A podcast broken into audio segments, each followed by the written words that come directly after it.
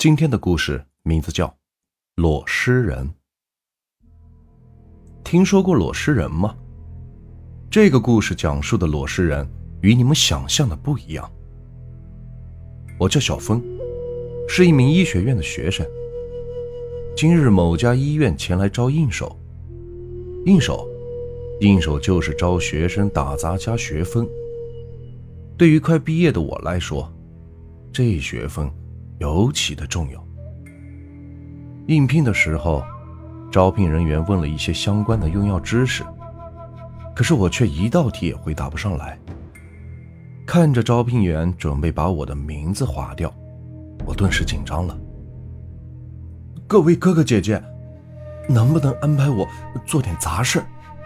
这学分对我很重要。我的声音带着一丝的哀求。几人听了我的话，他们相视苦笑。一位女招聘开口准备说点什么的时候，她身边的一位男招聘忽然伸手示意，让他别再说话。其实我们医院有一项杂事可做，不知道你愿不愿意去做？女招聘忽然想到了什么，她不可思议的道：“你，你不会是想让他……这可不行。”我还没答应呢，听了女招聘的话，我急忙的道：“我我我愿意。”说真的，我的学习就是渣，为了毕业，这种送学分的事儿，我一定要得到。男招聘并没有说点什么，他在女招聘错愕的目光下，把一张表格递给了我。我拿起表格上一看，脸上瞬间纠结了起来。停尸间招应手，负责看尸、收尸，三个工作日。除了学分外，每日还有三百元的补贴。这就是表格简短的内容，内容的下方就是确认签字。你要是害怕，就请回吧。不过目前适合你争取学分的，也就只有这一项。南招聘说完，笑嘻嘻地看着我。那表情，不要太欠揍。别听他的，那停尸间不干净，最近出了点事情。女招聘的话还没有说完，男招聘眉头一皱：“你是个医生，不要封建迷信。”看着就要争吵的二人，我快速的拿起桌上的笔，在表格上签上了自己的名字与联系的方式。男招聘见我填写完毕后，他把表格一收，说道：“今晚七点半，准时到第二附属医院报到。”离开招聘处，我去饭堂吃了个饭，然后回到了寝室。我一觉就是睡到了下午的六点。洗漱一番后，我赶到了第二附属医院。我到报到处登记了自己的名字，一位叫刘护士的阿姨。把我带到了停尸间，过了这道门就是停尸间了，你自己进去吧。刘护士说完，风一般的离开了。他离开的时候，表情就像是见了鬼一样。我推开停尸间的大门，入眼的是一条幽幽暗暗的走道，走道大约有四十米远。走道的左边有十道门，第一道门上挂着。停尸一号房的牌子，牌子从一号顺序到十号，一共是十个停尸间。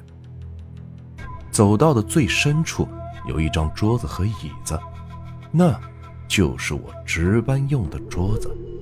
其实，看守停尸间是挺闲的，没啥事儿可做。我只要是偶尔检查一下停尸房的制冷效果就行。我打了一把手游。熟了后，我叹了口气，站起身，准备检查停尸房的制冷器。当我的手按在十号停尸房的门把，心里有点突突的，不断的恶补着一些奇怪的画面。当我打开门后，不禁的呼出了一口气。停尸房的尸体全都在冰柜里，并没有像电视里那样横七竖八的。躺在尸床上，我拿着检查表走到了门边的变压箱，查看了一下制冷数据。说真的，我并没有看懂。我报到的时候，人家一听说我来停尸间看守，他们话都不想和我多说了。所以，具体怎么检查，我也是不清楚。检查的内容，我全都是看表格介绍的。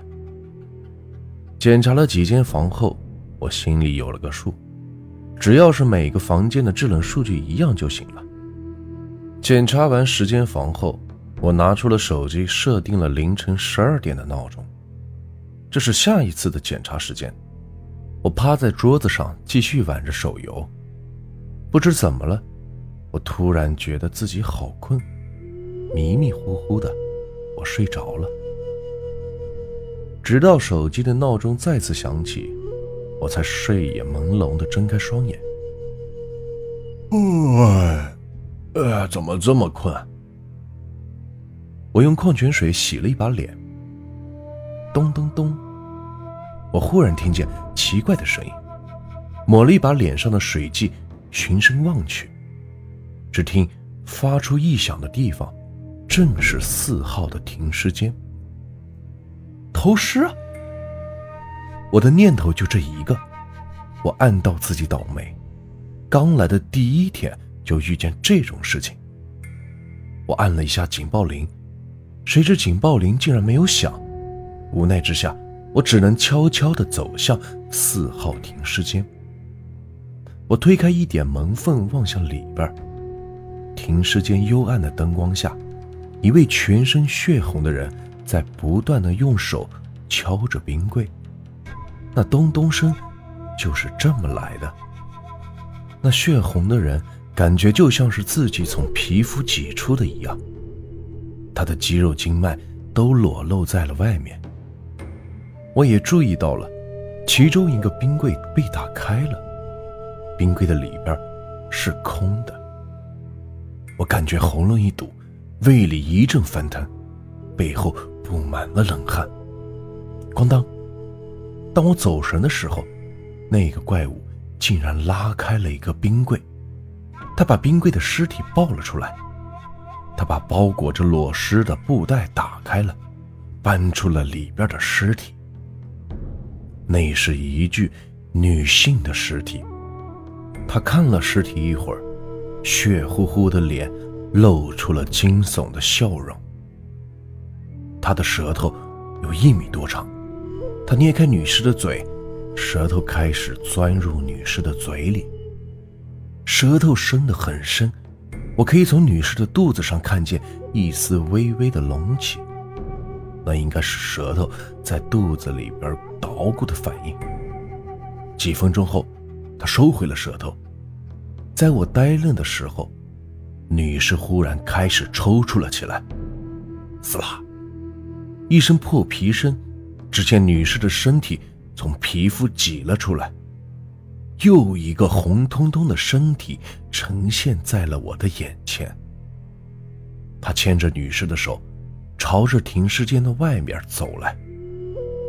蹲在门口的我立马转身朝着大门跑去，我要离开这个鬼地方，玄分的什么的都不要了。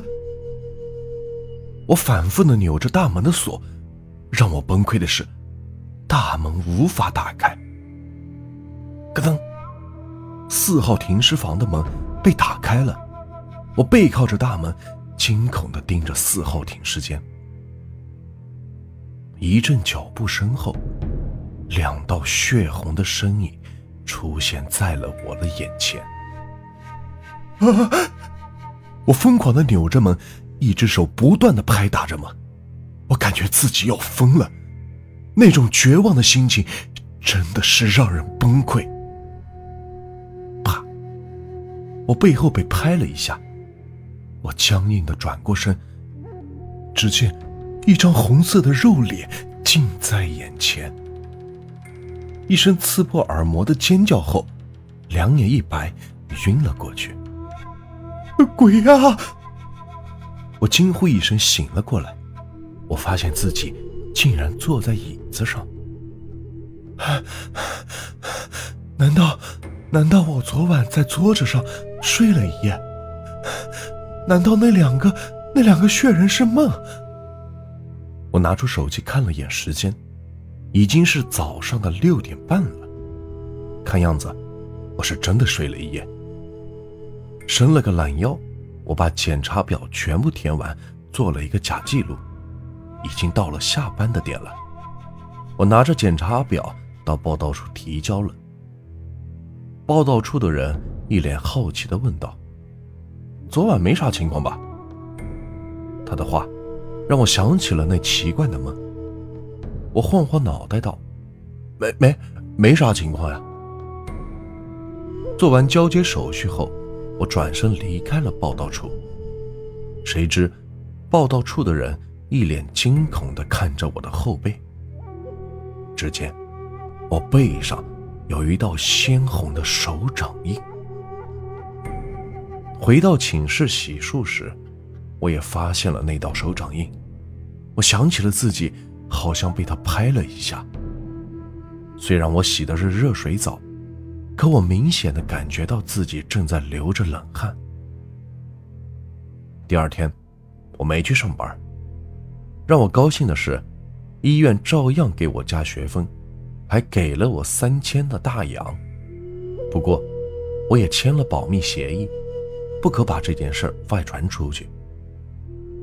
时隔多年，我一次意外打听到关于红色血人的事情。原来那怪物叫做裸尸人，他们死时都是单身的处男，唯一的愿望就是找个女伴，完成最后的一点遗愿。所以，他们都会脱皮，重生成为裸尸人，然后找寻着与自己一样有着怨念的伴侣。我回想起当时他不断的敲打着冰棍儿，那应该就是找伴侣的某种方式吧。这个故事啊，就结束了。如果你们喜欢我的故事，别忘了订阅、收藏和关注我。接下来会有更多有趣的故事，感谢你们的收听。